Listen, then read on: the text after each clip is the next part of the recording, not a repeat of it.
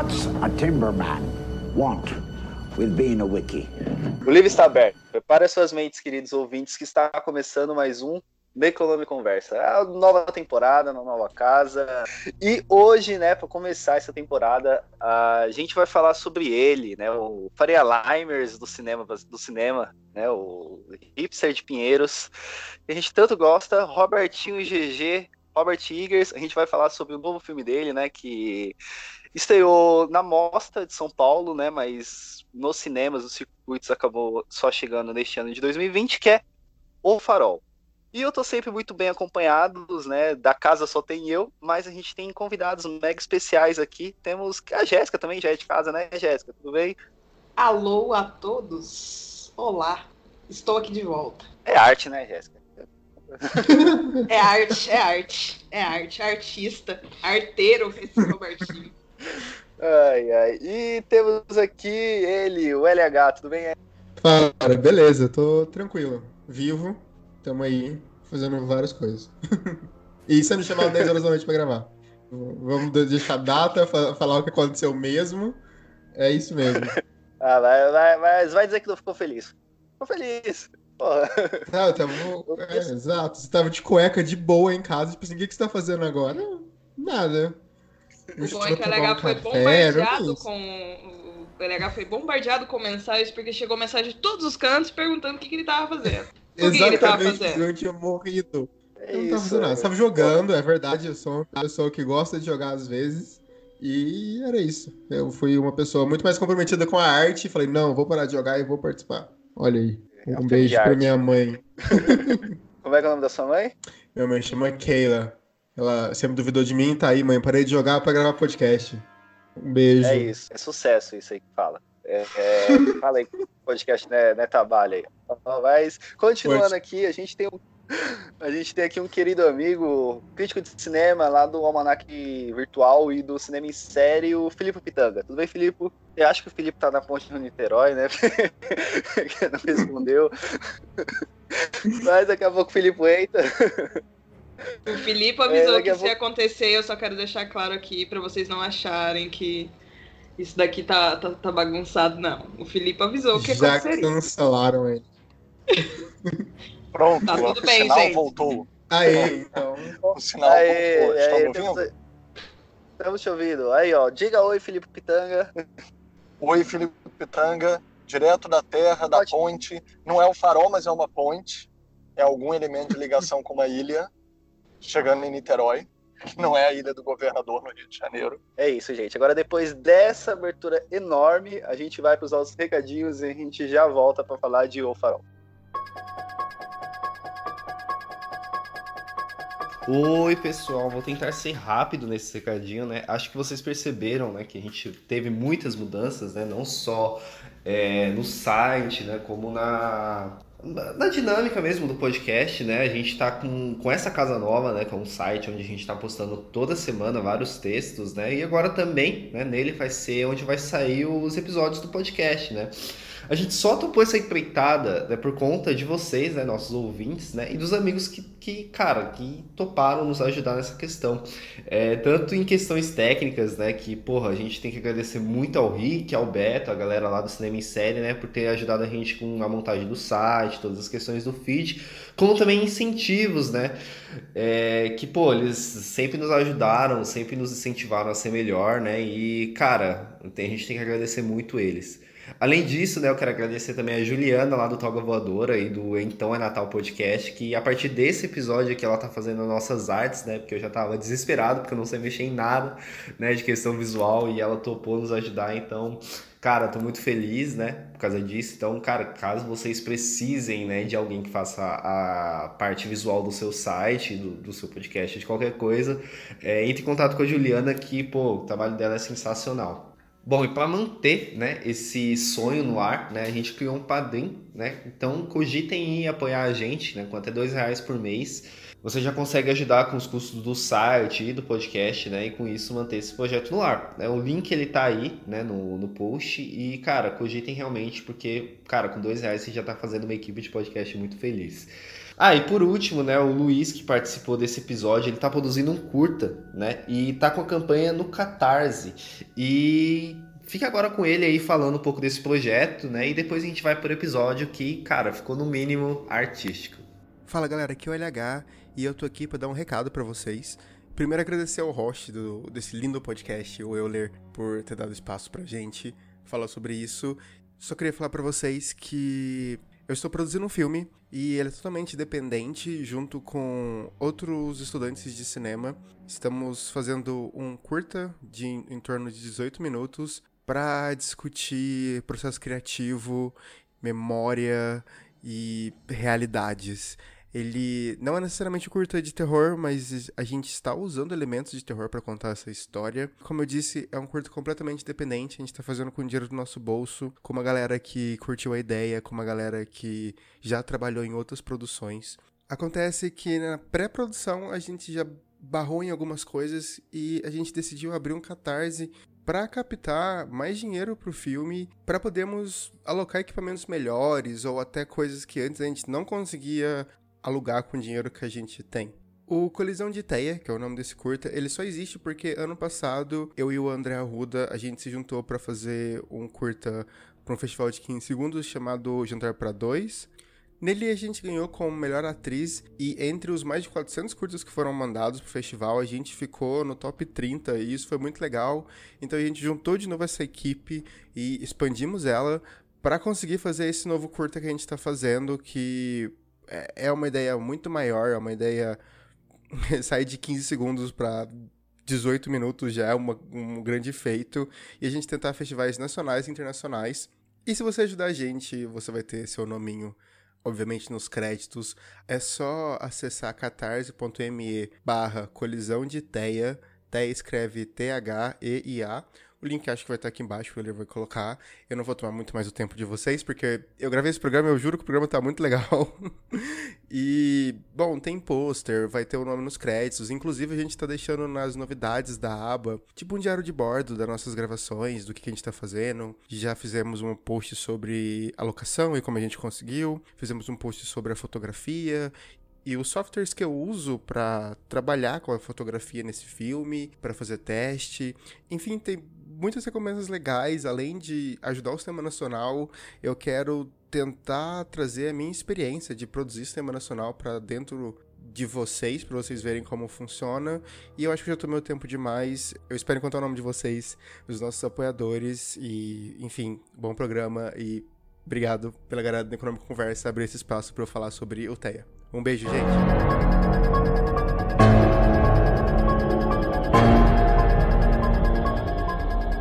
Bom, a gente vai falar sobre o Farol, né? É, o, o, segundo filme do, do diretor de A Bruxa, né? Que tem episódio aqui, com participação da Jéssica. Né? Yes. Bem, bem, bem, legal, né? Eu só venho, e... aqui, no eu só venho aqui no Necronome Conversa para falar do Robert Eggers. O Euler só me chama para isso e ele não me chama para mais nada. É só isso. Então, quando ele tiver o próximo filme dele daqui a dois anos com a Bjork e com a galera lá, tipo, alta, alto elenco, eu volto, tá, gente? É isso. Beijo. Ó, oh, mentira que você já participou pra falar de Lovecraft aqui, pra xingar o Lovecraft. é, eu só tô aqui pra xingar. É isso. Eu queria começar perguntando para vocês, assim, que é, eu acho que A Bruxa, ele é consenso de que ele é um bom filme, pelo menos entre nós aqui, né? Eu adoro A Bruxa, eu, acho, eu, eu sou apaixonado por esse filme. Vocês gostam também, né? Só um pouco. Acho do caralho. Só um pouco. Mereço. É, o Farol, ele, ele cumpriu as expectativas que vocês estavam para ele depois de assistir a Bruxa, depois de saber que era do mesmo diretor. Para vocês, tipo, ele, ele, ele, cumpriu as expectativas? Pode Pô, falar. Eu vou falar. Tá, eu vou falar, eu vou falar. Eu tô aqui, eu vou falar. Pode falar, Jéssica. Vai, vai na fé. É, é, muito engraçado, porque, tipo, eu, eu tinha expectativas altas, só que, tipo, nada do que eu imaginei na minha cabeça em qualquer momento aconteceu. Tipo, eu fui pega completamente surpresa. Tipo, eu não imaginava nada daquilo. Então, é muito difícil dizer se as expectativas foram superadas ou se mantiveram, porque eu realmente. Eu tinha expectativas altas, só que nada, eu não esperava nada daquilo. Tudo aconteceu tão de repente que eu olhei assim e falei: o que é isso? O que está acontecendo aqui na minha frente? Então, é, eu, eu, sinceramente, eu, o filme, eu amei o filme, adorei, achei tipo artístico, né? Que arte. mas eu não sei dizer se, tipo, expectati sobre expectativas, porque, tipo, eu não, não. Eu nem esperava aquilo que aconteceu, então. Não sei se dá pra dizer que tinha expectativas no nível. Eu tenho uma, uma coisa muito chata, que quando eu quero assistir um filme por causa que gosto do diretor, gosto do roteirista, enfim, eu tendo a não ver muita coisa sobre o filme antes de assistir. Mas nos trailers do, do Lighthouse não fazia diferença, então eu vi todos. E eu tava muito esperando o que tinha acontecido, o que tava acontecendo, qual era a história direito, né? E eu fui muito surpreendido, porque eu já achava que o filme ia ser ele tinha totalmente uma estética diferente, desde os trailers e tal. Mas eu gostei muito do, do desenrolar de como as coisas foram acontecendo, principalmente. Eu acho que isso que é o mais interessante. E você, Filipe, como é que foi a, a, a sua chegada de expectativas até o, até o farol? Ela, ela supriu aquilo que você estava esperando do filme? Olha, é, eu já esperava uma grande obra dele. Claro, o prêmio que ele ganhou em Cannes, o prêmio foi prece da crítica internacional e ele foi ganhando outros prêmios depois, já deixavam a gente de uma maneira mais ansioso, né, esperando na expectativa. Mas independente, foi como o Luiz falou, os trailers, eles eram muito bem feitos. Adoro trailer que pode mostrar a imagem que for, não entrega uma trama, até porque esse é um filme que prescinde da trama, né? Dois homens estão presos numa ilha do farol e vão enlouquecer, ponto. Não tem uma trama necessariamente mas é tão artístico, ele é tão pictório. Dava para ver pelo trailer que ia ser um prazer visual realmente ver a construção de quadro desse filme. Então, assim, eles podiam até ler a lista telefônica.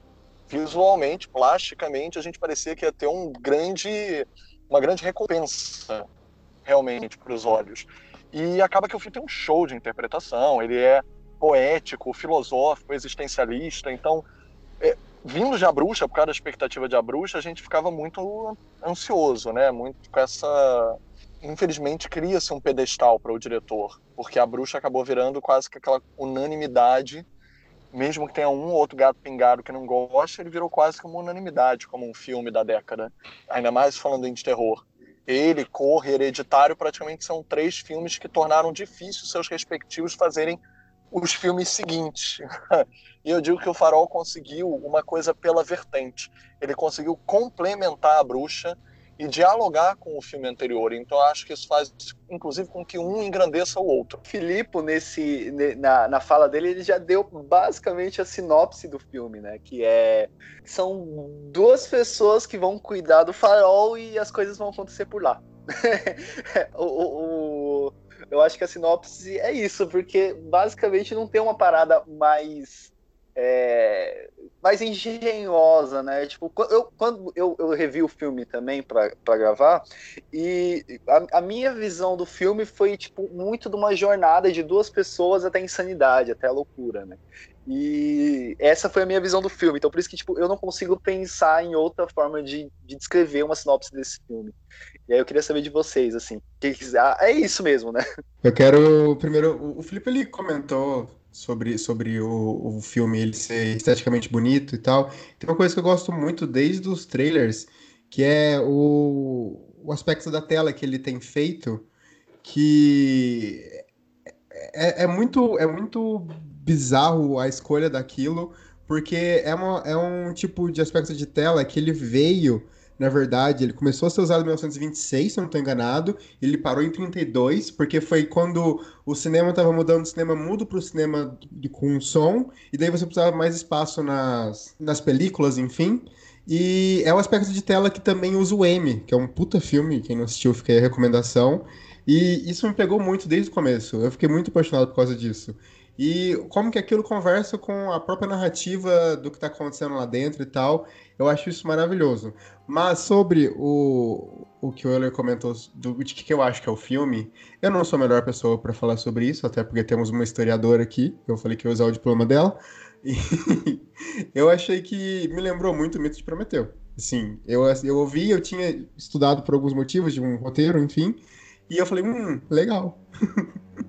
É, é, como, sei lá, assistir mãe sabendo de tudo, entendeu? Sim, é, eu, eu conhecia o mito, tipo, bem por cima também. Eu acho que foi em alguma aula que eu tive de antropologia na faculdade que a professora falou sobre o mito, foi lá que eu li, mas eu não conhecia. Então, Jéssica, fala um pouco aí, já que usa o seu diploma, Jéssica. E ó, eu não sei se você já tinha pensado nisso, mas seu diploma vai ser muito bem usado agora num podcast sobre terror. Vamos que vai. Galera, eu não peguei o meu diploma, então, tipo, não tem como usá-lo. Mas.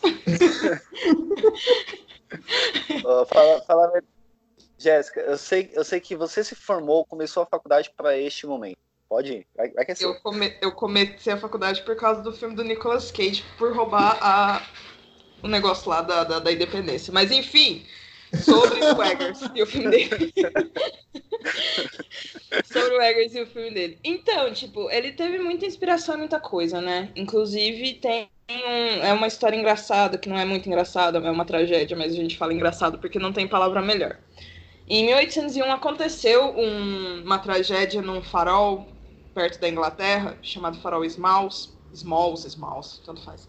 Uh, e dois faroleiros ficaram presos lá por algum tempo. É, e os dois chamavam Thomas. Era um Thomas mais velho e um Thomas mais novo. E os dois ficaram presos por muito tempo e os dois se odiavam muito. Muito mesmo. E aí, um dia, o, um dos Thomas, ele sofreu um acidente bem grave e ele morreu. Tipo, não se sabe exatamente se ele sofreu um acidente, se ele já estava doente, mas a história diverge um pouco nisso daí. E aí ele morreu. E o outro Thomas, como todo mundo sabia que ele não gostava desse outro cara, tipo, ele falou: Eu não vou jogar ele no mar porque vão achar que eu matei o cara e me livrei do corpo, então eu vou deixar ele aqui. Daí ele construiu um caixão e tal, e deixou o cara lá dentro, tipo, na varandinha da casa que eles dividiam, era, um, era, um, era uma ilha bem pequena. E aí o que aconteceu foi que teve uma tempestade muito forte, esse caixão quebrou e o cara, tipo, começou a apodrecer na varanda e o Thomas, que ficou vivo, começou a sofrer várias alucinações, ficou arrematado pela culpa. Tanto que quando ele chegou, tipo, ninguém. Quando, quando chegaram para resgatar ele, ninguém conseguia acreditar que era o mesmo cara que tinha sido deixado na ilha. Então, tipo, existem existe essa, essa ideia de que o, o Eggers ele se inspirou bastante nessa história, assim como a bruxa também ele tem muito tipo uma parte real, né, que o Eggers se utilizou muito dessas dessas histórias reais para construir uma uma atmosfera de terror e etc. Em O Farol aconteceu mais ou menos a mesma coisa, tipo, só que uma história de duas pessoas que se odiavam, tanto que tipo as regras de faróis mudaram depois que esse acidente aconteceu em 1801. O filme ele se passa em 1880, se eu não me engano, e as regras do farol já não eram já não eram as mesmas, porque tinha mudado, eu acho que passou a ser três faroleiros a partir desse acidente que aconteceu em 1801. Mas é, ele utilizou basicamente essa, essa parte para construir toda uma narrativa. Lógico, ele utilizou muitas coisas também, tipo, ele utilizou muitos de mitos e muito da questão, tipo, muitas muitas pinturas iconográficas tipo interessantes que ele utilizou também, mas esse daí foi uma base um pouco assim mais real, né, dele ter construído toda essa história dos dois Thomas, de descobrir que os dois chamavam Thomas e etc, etc. Gente, eu estou dando spoilers, eu espero que você que esteja ouvindo esse podcast tenha assistido o filme. Beijo. mas é, é basicamente isso. Então, tipo, tem um tem um pouco aí dessa dessa história real e tem muitas outras inspirações que ele foi pegando ao longo do caminho, porque nunca uma coisa do, do, do, do Eggers é uma coisa só. Ele trabalha muito em cima de referência, muito em cima de, de pequenos pontos que ele vai transformando numa narrativa concisa de alguma forma. Eu não sei como a cabeça dele funciona desse jeito, mas a gente pega a bruxa, por exemplo, o cara, tipo, fez uma, uma narrativa completamente e, e assim, do, de, de, como a, uma bruxa e uma mulher era tratada naquele momento, então ficou uma coisa muito caricata, e, e isso era o que era que ele queria. Então, tipo, o farol também é muito dessa coisa do isolamento, dessa tensão sexual entre os dois, e como isso levou a esse desespero desses dois caras que já não se gostavam desde o início, ele só contou a história de uma forma um pouco diferente, tipo, combinando, né, no final, que não é igual a da história de 1801, mas que ele escreveu aí, tipo, e ficou sensacional, ficou muito melhor do que a história real. Esse é meu TED Talk. É, Jess... é, é, você falou aí na, da, da história, né, que, que é bem semelhante, né, à história que a gente tem no... que ele foi inspirada, né, que você estava comentando. E aí, tipo, quando eu assisti o filme, né, quando eu vi os trailers e tal, é, eu vi uma galera falando, né, talvez eu tenha, de novo, lendo a galera errada falando sobre isso, mas muita gente tinha comentado sobre ah, uma fita mais Lovecraftiana tal, e o filme ele não tem isso, né, tipo, tirando a, a parada da insanidade, mas nada disso eu, eu acho muito Lovecraftiano, só eu, eu sei lá, tipo, eu até tava pensando hoje, falei, cara, não tem muita pegada de Lovecraft nesse filme. Tipo, eu, tenho, você... eu tenho, existe um motivo. A galera é, não pode ver um tentáculo que vai falar que é do Lovecraft. Já acha. É isso. Mas, é, é, era, era isso que eu ia falar. Tipo, não, eu ia falar que, tipo, quando eu tava pensando sobre isso, assim, né? Sobre, ah, é, eu não é Lovecraftiano, eu falei, cara, sabe o que, que pra mim é? Tipo assim, o, o, Robert Eggers, ele tá fazendo a história, né? Tá de boa, ele tá fazendo a história dele caminhando na rua, e aí, tipo, lá do outro lado da rua, só que, tipo, bem lá na frente tá passando o Lovecraft. O Lovecraft olha para ele, dá um tchau. O Robert Eggers só ignora e continua andando, tá ligado? É basicamente isso para mim que, que tem do Lovecraft ali. Só olhou ali, pá, opa, vou colocar um polvo aqui, um tentáculo, tá bom. Demorou, tchau. Vai embora. Que é uma é coisa isso. completamente comum. Tipo, você tá no meio do oceano. Uhum. Tipo, qual que era um dos maiores medos dos, dos, dos navegadores nesse período? Tipo, século XIX, século XVIII, a galera tinha medo dessas criaturas mesmo. Tipo, se tivesse colocado uma estrela do mar, não seria, tipo, tão, tão icônico, sabe? Tipo, não dá para você colocar um tubarão, cabeça de martelo, naquela cena. Então, o que que poderia é. funcionar ali? Um tentáculo, sabe? Tipo. Mas é lógico que eles vão, tipo, ligar tentáculo a Lovecraft, porque é isso o caminho normal que as pessoas fazem hoje em dia. Tipo, nossa, aquele filme lá tem um baita de um tentáculo, então eu acho que o Lovecraft tem a mãozinha ali. Então, tipo, então... ainda mais junta tudo o negócio do, do isolamento da loucura, do desespero, da angústia e tal. Só que, assim, depois de ver o filme, eu esperava realmente alguma coisa Lovecraftiana. Tipo, no começo, assim, quando eu vi o trailer e tal, eu falei, putz, doido. Mas depois de ver o filme eu falei, velho, não, isso daqui é tudo da cabeça do, do Eggers mesmo e bola pra frente, não, não, não dá, é só um tentáculo. Sim. E, e Mas ficou, assim, ó, e ficou só... bom, assim. Não, não, pra mim ficou até melhor, assim, a, a visão, assim, não ter essa parada Lovecraftiana, ter sido mais, mais da, da, da loucura ali. Tipo, eu gostei, eu gostei bastante.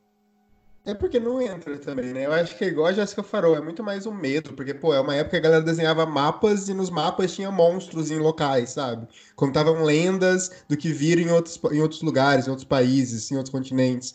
Então, no, Lovecraft é, é, muito mais sobre o medo do desconhecido de outro mundo, né? Um horror cósmico, uma coisa que você não consegue descrever. E isso não, não conversa com, pelo menos para mim, com o filme que ele fez. Posso acrescentar uma coisa, gente? É, sim, concordo com os colegas, até porque o Lovecraft ele falava sobre um fatalismo que viesse de uma abstração da realidade, ali é tudo a realidade. A abstração só aparece dentro do imaginário deles, do subconsciente. Em nenhum momento um ato fatalista do destino a, a, acomete eles. Até mesmo a tempestade, que poderia se falar sobre uma força sobrenatural ou maior do que a realidade, até mesmo a tempestade fica com uma noção de tempo suspensa, né? É, chega um momento que um diz para o outro: não, mas isso faz dias. Não, isso foi ontem. Não, isso faz dias. Então, até mesmo nisso, a gente percebe que quem está é, escalonando aquela tempestade é a cabeça deles. Mas eu, eu falei isso por uma outra razão. Eu ia citar o Ibsen, porque o filme é muito de. E para citar uma questão nórdica, para citar um dramaturgo nórdico, já que o Ibsen era norueguês, ele foi conhecido como uma dramaturgia de um realismo nórdico. Da mesma forma que a gente, quando ele era mais realista, ele não ia para o lado que todo mundo falava, né, da família, das tradições, do trabalho, ele ia para o subconsciente. Eu acho que esses personagens, eles refletem muito isso, uma pantomima extremamente teatral, até mesmo na sua locução, então, por isso eu concordo com o Luiz, não tem uma força universal ali, muito pelo contrário. O cosmos, se existe ali, é num nível pessoal, da alma humana. E aqueles personagens que vão se desvelando em monólogos cada vez mais agressivos, né? O, o teatro vai invadindo o espectador, ele vai se tornando surrealista porque eles vão enlouquecendo. É, que nem a morte, a morte começa sendo decalcado no realismo, mas ele vai sonando surrealista porque ele vai abraçando a loucura, ele, os personagens vão abraçando a, o desespero do real, e o real às vezes pode ser muito mais enlouquecedor do que qualquer fantasia. É, mesmo nas cenas mais abstratas, né, quando, já que a gente está falando do spoiler, o incrível quadro do William Dafoe como Poseidon e o incrível quadro Robert Pattinson como um Prometeu acorrentado, o que é curioso, porque parece que há muito da mitologia nórdica ali, mas a gente vê uma base de uma mitologia grega como o mínimo denominador comum para falar de arquétipos eternos, né? Vamos dizer, meio junguianos. Não importa qual seja o significado que você dê para eles, os significantes sempre existiram. Então eu gosto muito dessa brincadeira com o teatro que ele consegue fazer com aqueles planos fixos que são tão, né, são closes desesperadores naqueles personagens desesperados, mas que ao mesmo tempo consegue ser tão realista, mesmo com esses quadros abstratos. Eu acho que isso é que galga a realidade, sabe? Sabe, com o pé no chão, a, a dramaturgia do filme, para que a gente não tenha que apelar para Lovecraft no, necessariamente. Não parece que nada ali precisa de uma força aleatória que vem, como eu disse, mesmo a Tempestade acaba recorrendo à noção de tempo suspenso da crise de consciência dos personagens. Pelo menos é o meu ponto de vista, né? O que, que vocês acham? É, eu, eu, eu tenho essa noção também. Eu, é, e outra coisa que você falou que que para mim assim é, fez sentido depois de ter conhecido um pouco mais sobre o Robert Eggers é, esse filme ele é bem teatral né? E o Robert Eggers ele vem do teatro né? Então a, todos aqueles monólogos todas aquelas cenas assim tem, tem uma cara bem de teatro assim. E, e é um fato né? É, tipo real que é, é tudo bem é, é, é, de fato bem real, né? Tudo bem palpável ali. E, e a loucura, né? Que ele vai subindo assim, né? Vai, vai subindo um degrau até chegar à loucura máxima lá. Eu acho muito, muito boa. E, e uma coisa tipo que eu, eu falo que tanto no Robert Eggers quanto no Ari porque eu adoro o Ari eles fazem, é, é, eles não deixam nada jogado, tá ligado? Ele, tipo, uma coisa que o Robert Eggers usou no começo do filme, ele vai usar daqui até o final do filme como um elemento que vai ancorar alguma coisa. Então, eu acho que isso foi muito bom para trazer também pro real e pra narrativa como um todo, né? Eu acho que ficou bem interessante isso. Mas é, eu concordo com tudo isso, entendeu? E eu, eu acho que. Eu não sabia da parte do que a, que a já comentou sobre o, o farol, eu achei super interessante e eu acho que conversa muito com o filme. Eu acho que é um elemento muito, muito legal que ele trouxe. Eu acho que torna, torna tudo mais palatável de uma forma bizarra, sei lá, sabe? Porque saber que isso tudo. Isso tudo não, mas enfim, alguma parte é real. E, enfim, acho que já tô me enrolando. Acho que eu vou deixar outra pessoa falar, senão eu vou trocar de assunto. Uh, Jéssica, você ia falar, eu te cortei? Não, eu ia só concordar, gente. Eu tô aqui pra concordar. Arte. arte, né? Vamos, vamos, é, vou ficar tipo, daqui mais meia hora gritando arte que tá certo. Melhor, melhor review do filme é, é isso. Mas, bom, é, o filme ele tem muitas muitas simbologias e muitas muitos mitos né dentro do filme e um deles eu acho que é que é o mais interessante e que também é real né se a gente for real em relação de que pessoas realmente diziam isso é, na, na, época é a questão das aves, né? Robert Pattinson, ele Winslow, né, que ele começa falando, que este é o nome dele, né? Ele tem um atrito, né, com, com uma, uma ave e assim que ele está conversando com, com o Defoe, né, é, o Defoe conta essa história de que a ave ela é responsável pelo por levar as, al as almas dos marinheiros mortos, né? E que matar uma é, é algo que dá muito azar, né? E se eu não me engano, no texto que a Michelle mesmo escreveu aqui pro, pro nosso site, ela fala que isso é uma lenda, né, de real que, que falavam lá e que tem até numa música do Iron Maiden, né? E aí eu queria que vocês falassem um pouco sobre isso também. Eu tenho uma curiosidade. Eu sou a pessoa das curiosidades. É, o Eggers disse numa, numa entrevista que as gaivotas elas são muito mais fáceis e espertas de se trabalhar do que com bodes. O que me deixou muito triste, porque eu adoraria trabalhar com bode qualquer dia. Mas, enfim, ele disse que as gaivotas elas são, são muito mais. Vamos ficar aqui mais meia hora falando que o Black Phillip é estrelinha. É, então, nossa, chato, né? Então, bobão. Mas enfim, ele disse que as gaivotas são muito mais espertas. Mas é engraçado, né? Tipo, você, de novo, comparando assim com a bruxa de alguma forma. É...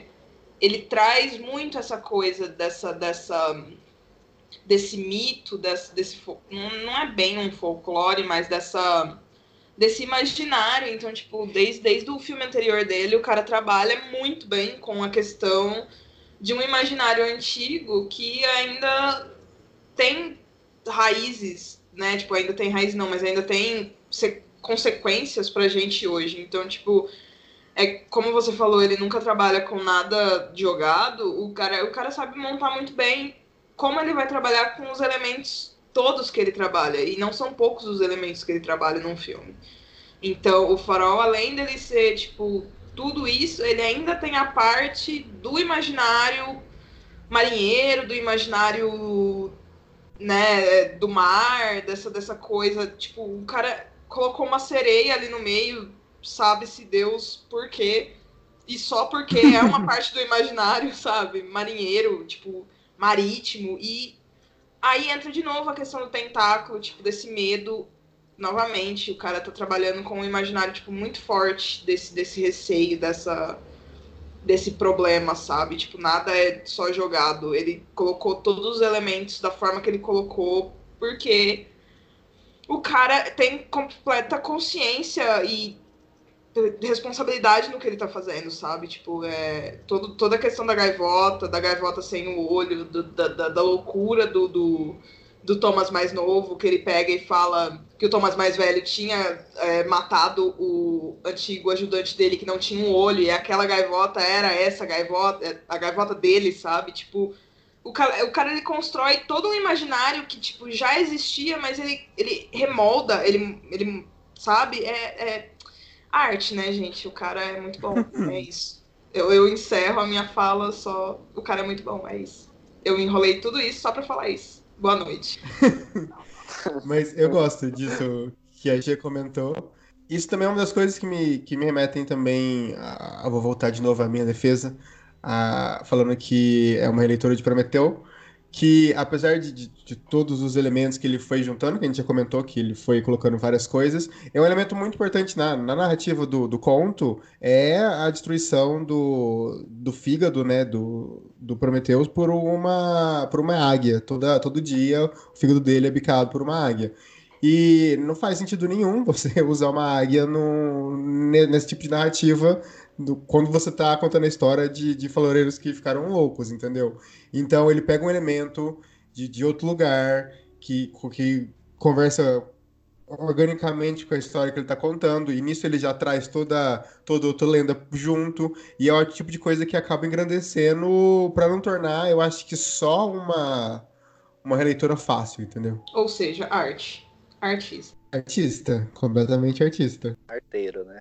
É, mas, cara, eu, eu acho que, tipo, é, é, aquilo que eu falo, assim, né? Tipo, em relação a, a, um filme ser bom, cara, ele conseguir juntar todos esses elementos e não se perder em nenhum momento, cara, não tem como você falar que um filme desse não é bom, né, cara? Porque, tipo, a, a qualquer momento ele poderia ter se perdido com aquela sereia do nada, né? Tipo, e jogou a, sereia, é a sereia lá pensado. e aí... Porque um, ele, filme, ele... pro filme ser bom, pra criar um universo assim, ele tem que estabelecer regras e a partir de que as coisas vão crescendo, ele não pode quebrar essas regras. E o Farol, ele faz isso de uma forma muito bizarra, sabe? Tipo, de uma forma muito louca. E funciona, cara. É, é maravilhoso. Ou seja, arte. Artista. arte.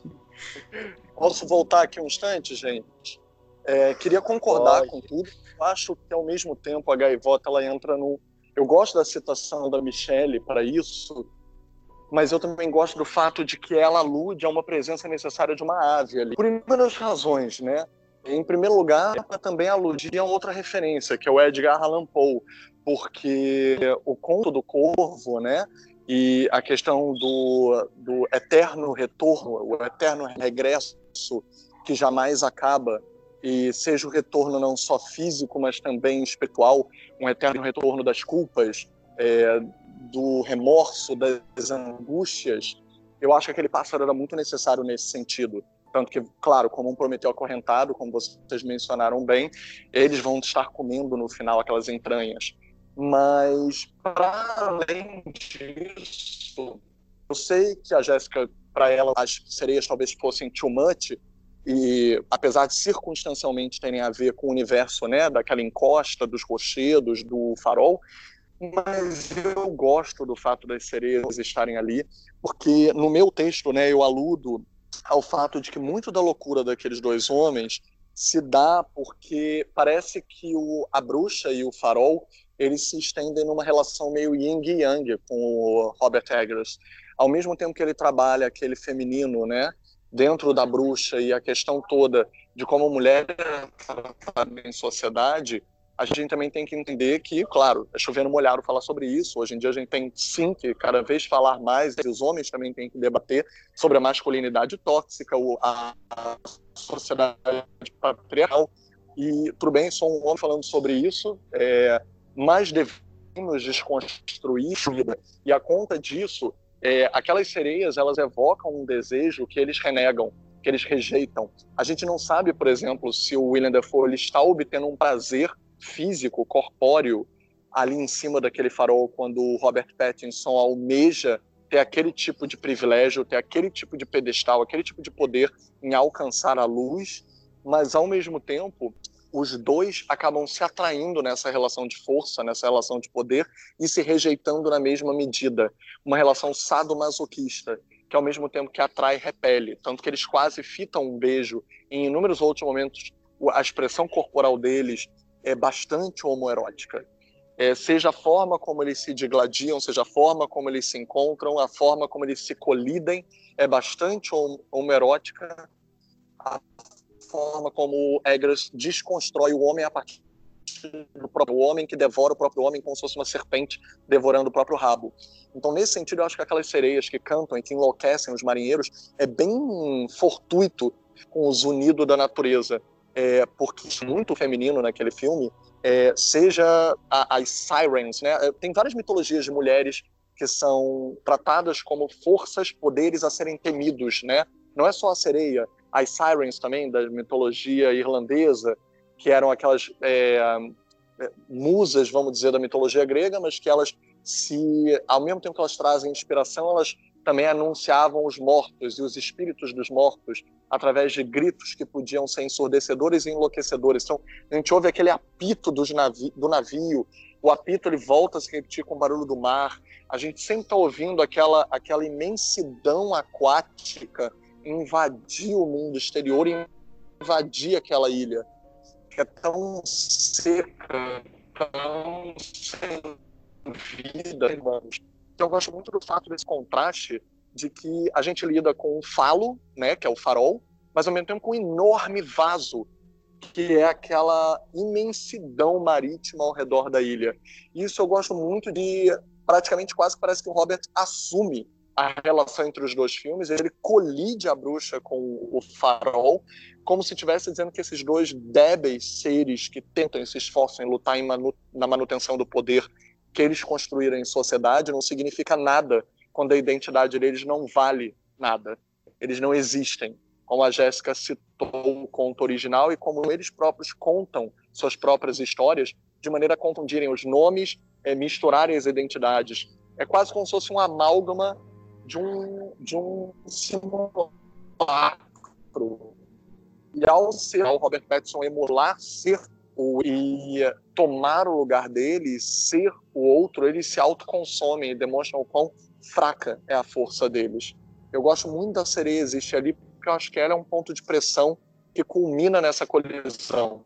Se ela não existisse, talvez não, não tivesse a mitologia levando eles a enlouquecer, uma coisa bem Ulisses mesmo, bem Odisseia. Vai lá, enlouqueçam com os sons da natureza que vocês não suportam, que vocês não sustentam. Mas reitero, isso é uma visão, e eu gostaria de lembrar a citação que a Michelle fez muito boa do filme da Agnieszka, não sei pronunciar o sobrenome dela, Smovic, alguma coisa, do filme A Atração, que é um filme de terror, musical, comédia. O que, que esse filme não é? Até romance, com duas sereias. Vocês viram esse filme? É muito interessante esse filme. Ele passou na Mostra de São Paulo há uns dois ou três anos atrás. Jamais estreou, hum. mas tem no YouTube legendado em português, por incrível que pareça. Nunca ouvi falar, não conheço, mas adorei a ideia. Eu vou ele procurar. Tá na minha, ele tá na minha lista e eu concordo, eu concordo absolutamente com tudo que o Felipe falou. Tipo, a questão que eu, que eu falei da, da sereia ser jogada e tal, realmente, tipo, não, não, não tem como pensar que ela foi uma, uma escolha aleatória. Ela tá ali principalmente, eu acho, assim, na, na minha visão, para cumprir esse papel de, de, loucura também, porque assim, uma das coisas que a sereia mais faz do, em toda a sua mitologia é confundir os marinheiros. Então, é, todo, toda, essa, toda essa perspectiva que o Filipe falou, eu concordo sem, sem dúvida nenhuma. Tipo, a sereia, eu acho que ela é um ponto fundamental. Eu comentei dela, dela ter aparecido do nada, porque, né, tipo, é muito fácil você perder a mão num filme em que você coloca esse elemento em cena, tipo, de repente, sabe? Porque não se demora, ela, ela não demora a aparecer, é uma coisa muito rápida. O filme, apesar dele ter, tipo, uma hora e cinquenta, as coisas acontecem muito rápido, ele não tem um ritmo... Eu, pelo menos, não achei ele com um ritmo lento. Então, tipo, a questão da sereia principalmente é essa, mas eu concordo com tudo que o Felipe falou. Ela tá ali por um motivo e ela cumpre o motivo muito bem. Tipo, não dava para você falar, por exemplo, de um marinheiro, de um marinheiro ou faroleiro, tanto faz, mas como o Thomas mais velho afirma ser um marinheiro usando esse personagem, não tem como você falar de um marinheiro ou de uma pessoa que vive no mar sem esse receio da sereia enlouquecer você em algum momento. Então, né, eu concordo com tudo que o Felipe falou. Só pegando um, um pouco do que Felipe falou e comentando também, cara, é, a tensão homoerótica que tem entre eles é entre o, Robert Pattinson e o, e o Defoe é, é foda, porque, tipo, você não tem, tem alguns momentos que você não sabe se eles vão realmente sair na porrada pra se matar, né? Se eles vão acabar se matando ali ou se eles vão se pegar, né? Tipo, isso é uma, uma tensão que eles têm lá que é, é praticamente o filme inteiro é, é, que você sente nisso, né? Você, você fica com aquela sensação na tela toda hora, né? E, e sobre a questão da sereia ainda, é, eu acho que o ponto principal, assim, é realmente esse tipo de. É, é, a sereia ela faz sentido estar tá ali, ela faz sentido dentro da história, só que é realmente louvável, né, que ele ele, ele, ter, ele ter conseguido colocar a sereia ali e não ter se perdido no meio da história, né? Porque ele poderia muito bem ter se perdido e enveredado para outro lado, que, que acabaria perdendo o sentido dentro do filme, né? E, Robert, e o Robert Eggers, ele não, ele não se perde, ele continua se mantendo ali do começo ao fim, né? Todo é o, o, elemento da sereia ele já é apresentado no início do filme quando o, o, Robert Pattinson ele ele sobe e vê na cama dele, né? E aquela, aquela estatueta, né, da, da sereia. E aí a gente já tem aquilo, aí a gente já tem o... Quando o Defoe, ele fala sobre o antigo marinheiro, ele fala que... que que o cara se enlouqueceu, que o antigo, o antigo ajudante dele enlouqueceu falando de sereias, né? Então, é, ele, ele conseguiu colocar esse elemento que é um, não sei se eu posso dizer um elemento fantástico assim dentro dessa de, de, dessa história um pouco mais realística. Ele conseguiu trazer isso e não se perder. E eu acho que isso é um puta do mérito, e um puta do mérito dele como, como diretor, né, cara? Como que ele conseguiu dirigir muito bem e conseguiu levar essa história muito bem, né? Eu concordo com tudo que você. Isso tudo foi para dizer que eu concordo com tudo, com tudo que todo mundo disse. Essa, é, é, essa coisa da, da, da, da sexualidade, dessa tensão sexual dos dois é tipo é muito engraçado, porque tipo, é muito uma representação fiel masculina, sabe? Essa, essa tensão, essa. A gente tá quase chegando e se beijando, mas aí a gente vai sair na porrada. Porque é assim que a gente lida com as coisas. Então, tipo, é, é eu acho um elemento muito legal de ser percebido. E como o Filipe falou, tipo, essa relação com a bruxa, de ser um filme que lida, tipo, mais com a parte, né, da mulher tornando-se bruxa e do farol, tipo, é, é dessa coisa, dessa tensão entre dois homens, eu acho é o cara que tá conseguindo fazer um trabalho tipo muito coerente entre os dois filmes que ele fez até agora. Quem nunca quase beijou e depois saiu na mão com o colega de quarto, não é mesmo? Tá, tá aí a faculdade para mostrar pra gente como funciona a vida. Quem nunca, né? Mas é, cara, é, essa representação aí é, é muito da hora. Eu, eu acho que o, o Robert Eggers, ele realmente ele tinha na mão dele é, os elementos que ele queria, ele realmente sabia o que. Eu acho que a partir do momento que ele começou a fazer o filme, dá a entender que ele realmente sabia o que ele queria e até onde ele queria chegar. Assim. E ele conseguiu. É, Robert Eggers, o mundo é seu. Posso propor algo? Quer dizer, tirando a proposta de ambos já anteriormente da balbúrdia da faculdade, né? Vamos todos voltar à balbúrdia, eu acho ótimo. O cinema está aí para a gente poder ser eternamente jovem. Mas, tirando isso, eu proponho. E aí, gente, o que, que vocês acham? A gente está citando principalmente três diretores de cinema de terror moderno que fizeram seus segundos respectivos longas, né? E lançaram nesse período, nesse mesmo ano. Qual dos três vocês acham que está propondo um, um pacote mais coerente?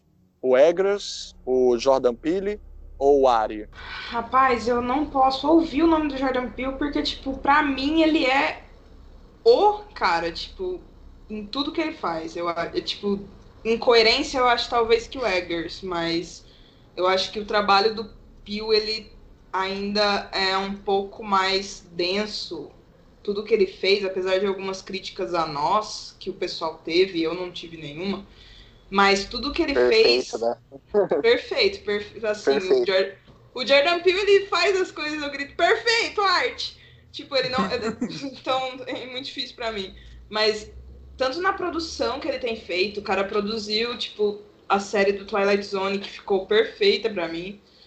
Lorena, ele produziu também. Ele tá produzindo Hunters agora, daquela, daquela, daquele grupo que caça nazistas. Tipo, ele tá fazendo um trabalho tão sensacional em tudo que ele tá colocando à mão que é, tipo, muito difícil não colocar ele no, no topo da minha lista, sabe? Tipo, Lorena é uma, é uma série documental sobre sobre um caso que teve em 1993 de uma moça que ela cortou o pênis do marido e teve muita muito sensacionalismo em cima do caso. E o Jordan Peele, ele produziu essa série documental tipo com quatro episódios para rever esse caso, para tipo mostrar as coisas de uma forma não tão não tão sensacionalista, sabe? Ouvindo a parte dela, ouvindo o que ela tinha a dizer e não foi tipo uma coisa invasiva. E aí o cara, tipo, fez Twilight Zone que pra mim, tipo, cara, que série que foi aquela, que homenagem àquele último episódio, sabe? Tipo, então, eu acho que para mim o Jordan Peele, ele tá, talvez não como uma, uma, uma corrente coerente como a do Eggers, mas talvez uma, uma produção densa, importantíssima a se ficar de olho, sabe? Então, para mim, eu diria que o Peele é este ponto importante e que eu espero que ainda faça muito nessa, nessa próxima década e arrebente ainda mais, sabe? Eu posso, Bom, é... eu posso só pegar esse momento. Eu, eu ia só pegar esse momento aqui para ser o meu momento de falar que eu gosto muito do, do Jordan Peele. Por quê? Porque, cara, ali a gente consegue ver da forma mais crua possível o quanto o cinema é político, o quanto o terror é político, sabe? Eu acho que o Jordan Peele ele joga assim na sua cara, né? Tipo, cara, ele joga. O Corra, o Corra ele ele, ele, ele taca na sua cara o quanto a, a questão é, racial ele joga e isso é uma questão política muito foda assim e cara eu, eu, eu adoro todo quem, quem é ouvinte daqui sabe quanto que eu adoro o Ari Aster, assim. Eu, eu acho que a cara, eu acho os filmes do Ari Aster, tanto Hereditário quanto Midsommar, eu acho que são filmes muito bonitos, né? Tipo, eles eles são filmes bonitos de você ver assim, esteticamente falando. É, o Robert Eggers, ele tem uma consistência muito boa, né, no, nos filmes que ele está fazendo, né? Tanto no A Bruxa, que faz realmente sentido é, do início ao fim, tudo se encaixa muito bem, tudo faz muito bem. O, o, farol também, tudo, tudo, tudo ali no farol tá certo, tudo, no, tudo na bucha tá certo, não tem nada fora da curva ali. E só que assim, cara, o, o, o Jordan Peele, cara, não dá, tipo, o Corra, ele é ele é, ele é, ele é muito bom, né? Tipo, eu, eu, sei que uma galera não curtiu muito algumas partes, mas eu só considero que a pessoa esteja errada nesse sentido. Não, o Corra, ele, o Corra ele, é, ele, é, ele é perfeito, o filme do Corra. Não, não, não vejo nada de errado nele. É, o Nós, assim, eu até entendo algumas críticas em relação à narrativa, em relação à história, mas, pô, é, é, é sensacional, não, não, dá. Eu não entendo é, porque o Jordan Peele nunca errou. Nunca errou, então eu não entendo qualquer tipo de crítica que se faça a ele. Nunca errou, perfeito. Arte, artista. É, é isso, artista. E, e, sobre o Twilight Zone, né? Eu, eu, eu acho que assim, o Jordan Peele, ele consegue, cara, fazer no Twilight Zone aquela coisa de fazer você dar, dar um sorriso, sabe? Quando tá passando toda aquela porra, todo mundo se fudendo, Aí aparece Nossa. o Jordan Peele lá, dá aquela, aquela entrada nele e você dá aquele sorrisinho pra filha da puta. Sabe? Aquele, aquele sorrisinho do, do filho da puta.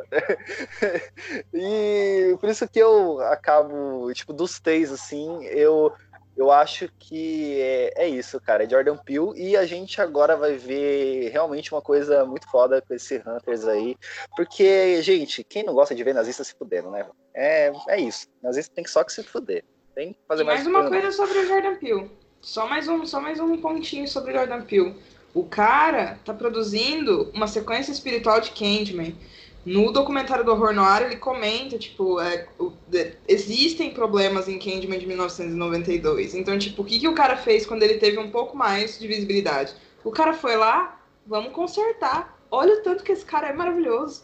Existem problemas? Então, beleza, eu vou consertar isso daqui, deixa comigo perfeito. Para mim, isso daí é artista. Usa a visibilidade que tem para fazer o negócio correto. Bom, é, eu gosto muito do Jordan Peele. E diferente do nosso querido Stephen King, eu acho que representatividade importa muito. E. Ah! e eu acho que Corra, Corra é um puta filme Ótimo. sobre o mito pós-social. Pós e o que eu acho mais legal ainda é que o próprio Us, todo mundo esperava um filme que ele fosse discutir a mesma coisa, ele fosse falar de racismo da mesma forma e tal, e não, ele realmente trouxe um filme muito diferente, que ele trouxe protagonistas negros que poderia ser qualquer outra pessoa, e eu acho isso incrível.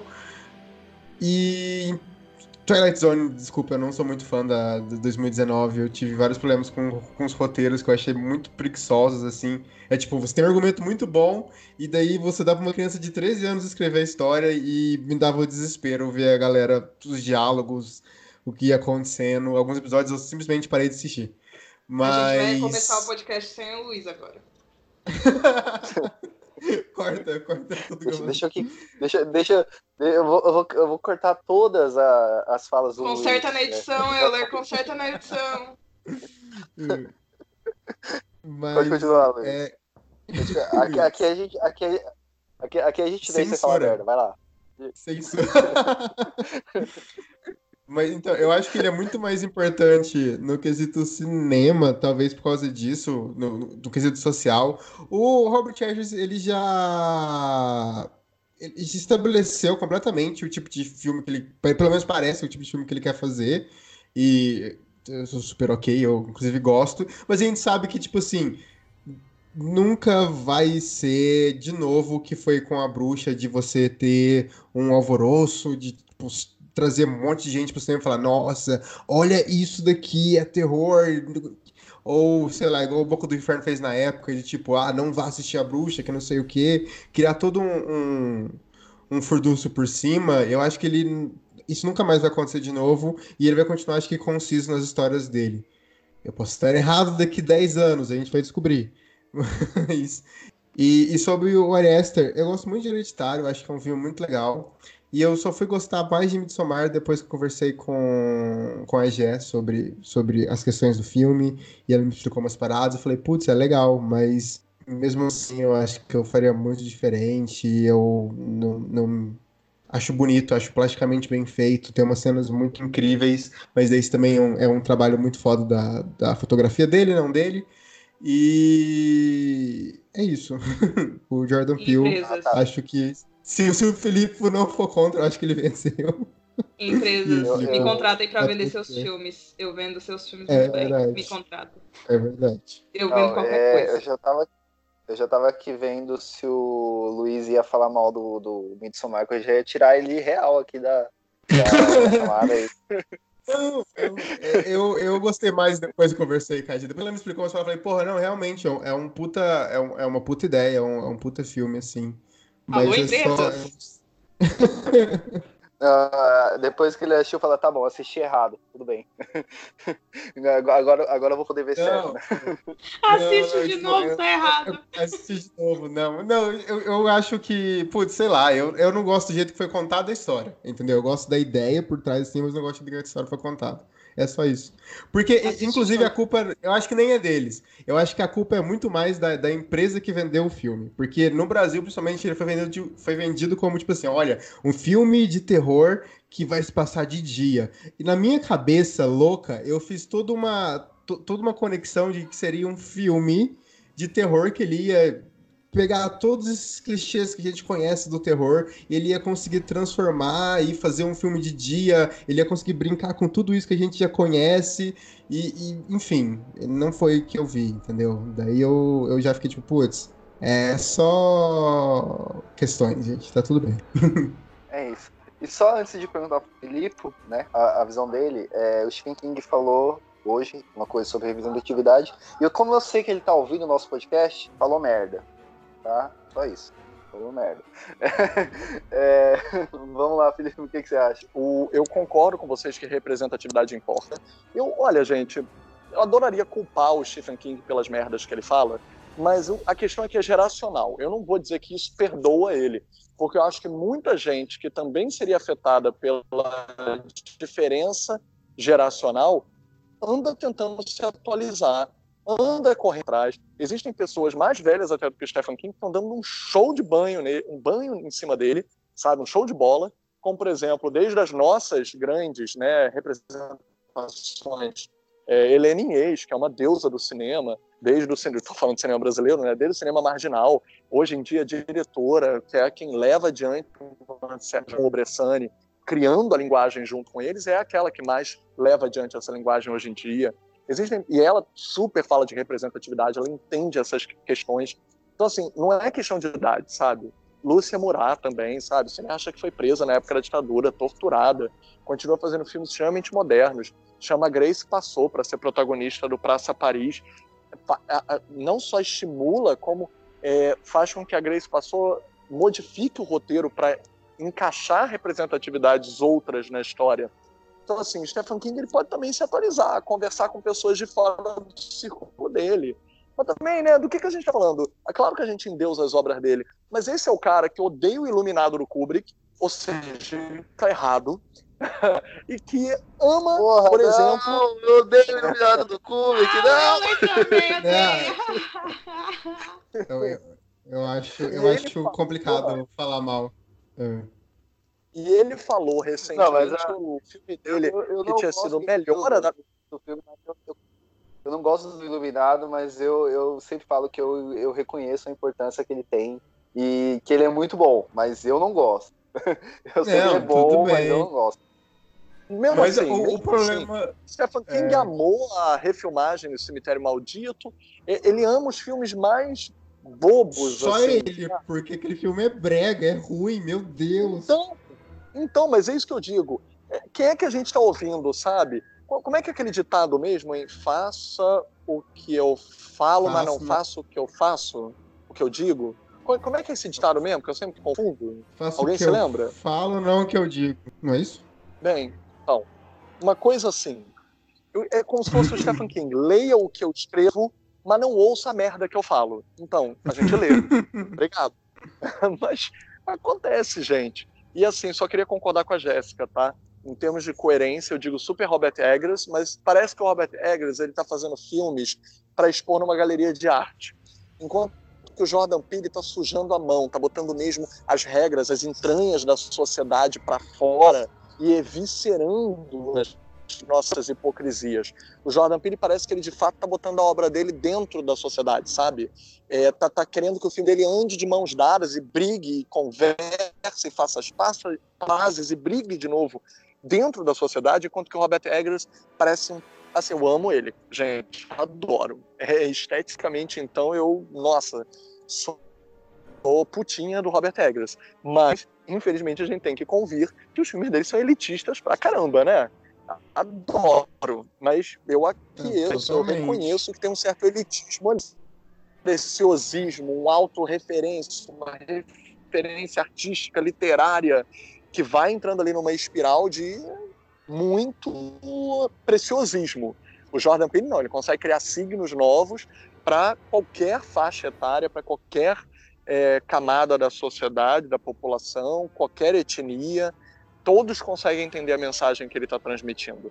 E por sinal, a Lupita é uma, a maior injustiça do Oscar para mim, é a Lupita tirando o Bacurau, porque Lupita fez praticamente a maior interpretação da década. Então, melhor trabalho vocal da década, com certeza ela fez. E olha que eu elogio o trabalho vocal do Robert Eggers. É até uma coisa que eu queria dizer.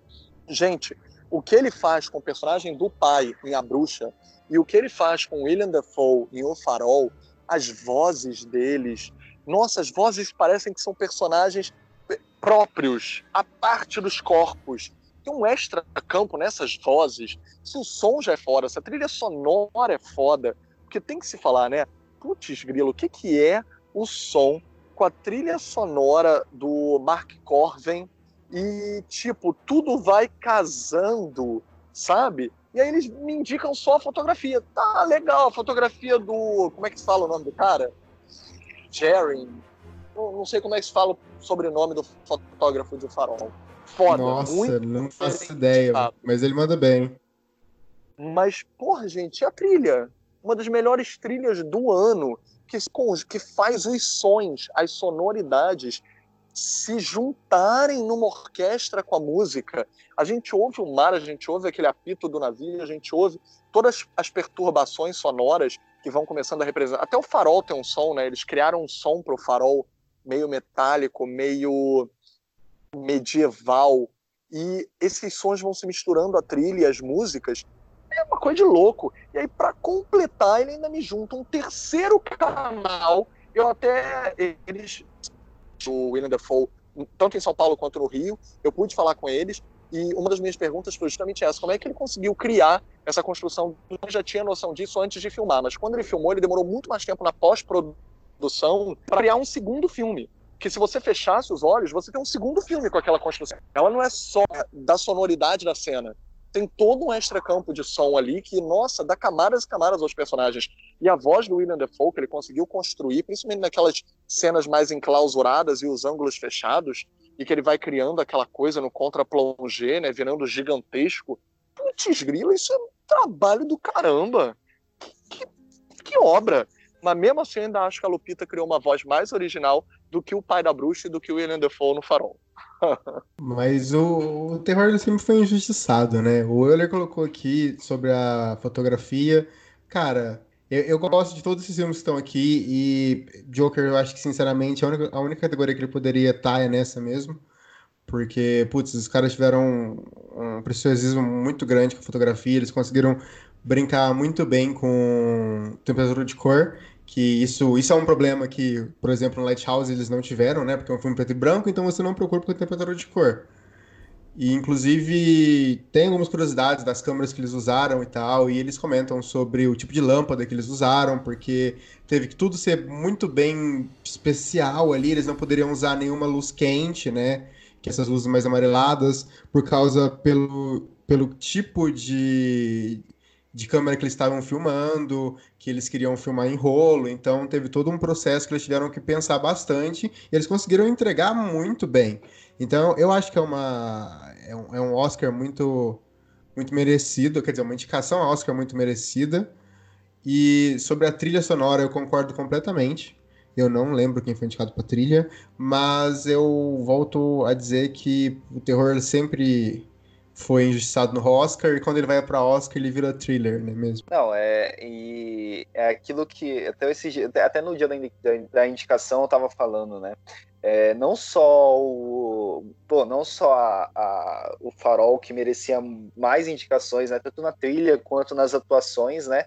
Mas pô, a, o Filipe falou da Lupita, né, cara? Eu eu eu falo e cara, eu sei que podem ter críticas ao Midsommar, mas, cara, a atuação da Florence é, cara, é sensacional aquela atuação. É, pô, é, é, é difícil ver num filme a verdade e, a, e o que que a Florence ela passou no filme do Midsommar, tá ligado? A, a dor de, a, a, a, o trauma que ela tá sentindo ali, como que ela conseguiu passar e você não vê uma indicação disso e em contrapartida, você vê a indicação da Florence em outro filme também, não que ela não esteja bom no outro filme, mas, pô, em Midsommar ela tava muito bem, né, cara? E ela não tá por causa disso, é, é, é, é realmente você vê que, que é, filme de gênero, filme de terror, ele é bem, bem deixado de lado nessas premiações, né? Alguém? Olá. Não, só falando um negócio assim rápido do duas coisas que passaram e eu quero retomar porque eu gosto de dar pitaco, né? Sobre o Stephen King, o cara sempre foi problemático em relação, tipo, aos contos dele, e isso não é novidade nenhuma, então, tipo, não me surpreendeu o que ele falou hoje, eu só achava que ele tinha melhorado um pouco em relação às questões políticas e tal. O que ele melhorou, não dá para se negar que ele melhorou bastante ao passar dos anos. Mas as escolhas dele a gente conhece como são, tipo, se a gente lê umas coisas antigas e lê umas coisas novas, você percebe, tipo, que tem uma diferença muito grande. Então, tipo, surpresa nenhuma. Ele ainda tentou se, se, se melhorar a situação dele depois, mas enfim, né? Já estava feita a cagada. E em relação ao Oscar, eu acho que eu prefiro realmente que filme de terror nem chegue lá, porque senão vai começar toda aquela discussão que ninguém aguenta mais. Mas isso é terror? É, porra. Então, eu prefiro que fique longe mesmo, porque se tem uma discussão que eu não aguento mais, eu não aguento mais, eu juro para vocês, eu tô cansada. Eu tô, eu, olha, eu tô quase desistindo dessa profissão, essa coisa. Mas esse filme é terror? Olha, meu amigo, eu não sei. Escolha, você decide. 0800 você decide. Então, prefiro que fique longe do Oscar mesmo. Foda-se. Foda-se o Oscar, a gente não precisa disso. Deixa que a galera que trabalha com terror trabalhe com terror e o Oscar fique com os filmes que chupam as bolas de Hollywood. E é isso. Boa noite para todos. mas, mas o farol é terror? Euler! não, não é.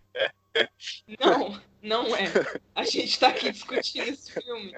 Ele é um, ele é um drama musical. A gente, tá, a gente tá aqui discutindo esse filme no podcast de terror para chegar à conclusão de que ele não é um filme de terror. né? Ele é um filme. Esse filme, na verdade, é uma comédia romântica entre dois faroleiros e tem momentos dramáticos, tem momentos de mistério, mas é uma comédia romântica. Então eu espero que todos vão sabendo disso assistir o filme. Dois brothers e vendo brotheragens, é isso, gente. Mas, é... Jéssica, deixa eu te fazer uma pergunta, né? Que você é, é a, é a mulher que tá aqui, né? Então você que vai poder dizer, falar sobre isso, né? Mas eu vi uma galera. Eu vi uma galera. Fudeu, né? É, é, é, eu vi uma galera falando sobre a questão da, da mulher no farol, assim, né? Porque a única mulher que tem no farol é, é a, a, sereia, né? E ela é colocada como uma criatura monstruosa, né? E, e, muito, tipo, da a minha concepção, que se for diferente da sua, não sei, é, é, é tipo muito da questão do desejo tá, tipo, realmente a, a, a, qualquer custo né, que, ele, que ele sente e ele acaba expressando naquela, naquela estatueta que ele acha, né?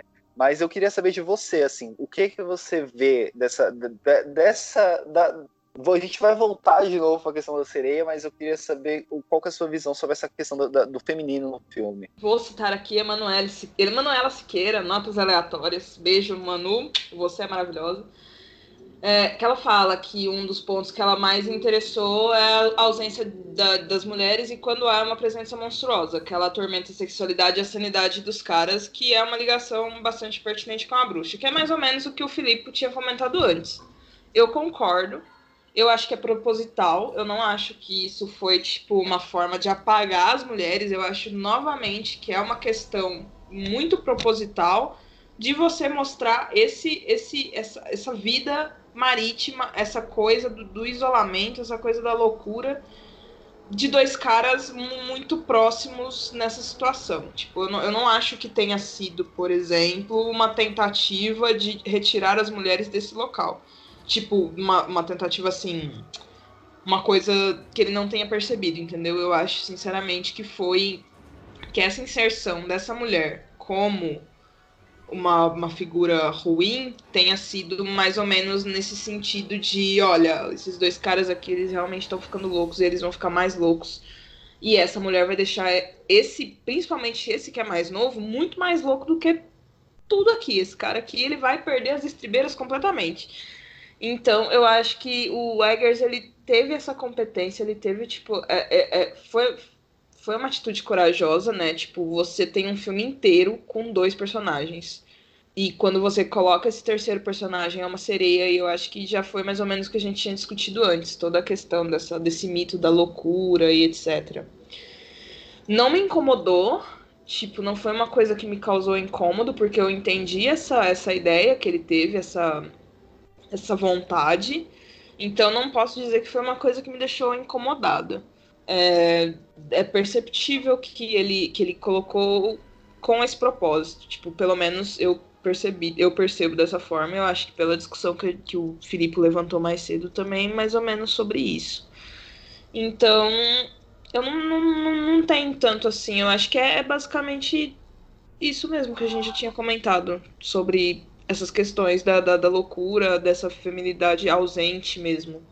Dessa força feminina ausente. Beleza. Bom, gente, muito obrigado a todos por participarem. É, eu vou, então, deixem o jabá de vocês, podem começar. Pode começar aí, Jéssica. Galera, então, me segue nas redes sociais, Capiro Jéssica.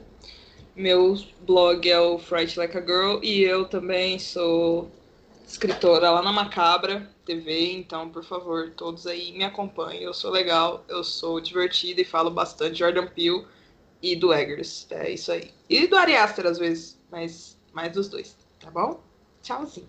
E obrigada né? obrigada a todos. obrigada pela presença, obrigada pelo convite. Foi ótimo estar aqui. Me chame mais vezes. Que a gente tira, que a gente tira o Luiz. Ah, eu falo muito do Mike Flanagan. Eu falo muito. É tipo, eu falo demais dele. Então, tipo, talvez isso não seja muito legal. Ninguém gosta dele. Mas é isso, a gente tem que. E aproveita, Luiz, deixa seu jabá aí e já prepara aí que algumas terça-feiras aí vou, vou te chamar 11h30 da noite para gravar podcast. Exatamente. Queria lembrar de novo que eu fui chamado 11h30 da noite. Não, não tem mais CLT nesse negócio, é tudo PJ, então não tem horário mais. Te chama em qualquer momento, você tem que estar tá lá. Você pode negociar com seu patrão, você pode ser chamado 11 horas ao invés de 11h30. Exatamente. E então, bom, me segue no Twitter ou no Instagram, LuizOLH. Eu estou fazendo um podcast. Eu não vou prometer que ele vai estar no ar quando esse programa já estiver no ar, mas eu, a G tem um dedinho nele, ela vai me ajudar, quer dizer, teoricamente ela já me ajudou, já que esse programa está no futuro, então ela, ela já me ajudou em Eu tô confusa com essa linha do tempo. a culpa é do podcast. E, então me segue lá que você vai saber quando vai ser lançado e tal, porque é o único podcast que eu vou produzir no momento. E estou fazendo filme, e quando eu for falar sobre os filmes, eu vou falar no meu Twitter mesmo. E, enfim, é isso. E talvez eu vou aparecer aqui para falar mais mal de Twilight Zone e ser cancelado. É, Dom, se, se for para falar mal de Twilight Zone, você nem vem, velho. E... brincando, brincando. Não, mas é isso, cara. Quando você tiver aí com tudo pronto, pode, pode até mandar um, alguma coisa aí que a gente coloca aqui para ajudar na divulgação e tudo mais. Cara. É, Valeu. todo mundo Valeu pelo convite. Gente, é, mas é isso. Filipe, deixa seu jabá aí onde você tá, onde que você faz, o que, que você faz na vida. Diz aí. Pronto, gente. Eu me despeço, eu agradeço. É, quem quiser me procurar, eu colaboro, eu sou editor-chefe do Almanac Virtual, eu colaboro com o Cinema em Série, tento sempre colaborar também com o Necronome Conversa quando me chamam, e colaboro com alguns outros veículos, sou professor da Academia Internacional de Cinema. É, façam cinema, gente, sejam subversivos, querem ir contra o governo, façam cinema. É, proliferem o cinema como se fosse uma semente que pode germinar em todo lugar, e vocês já estarão sendo subversivos. E sou professor também em alguns outros lugares, mas que não vem ao caso agora. Qualquer coisa, botando o link de um, você acha todo o resto. Mas é isso, gente. A gente tá indo e tchau.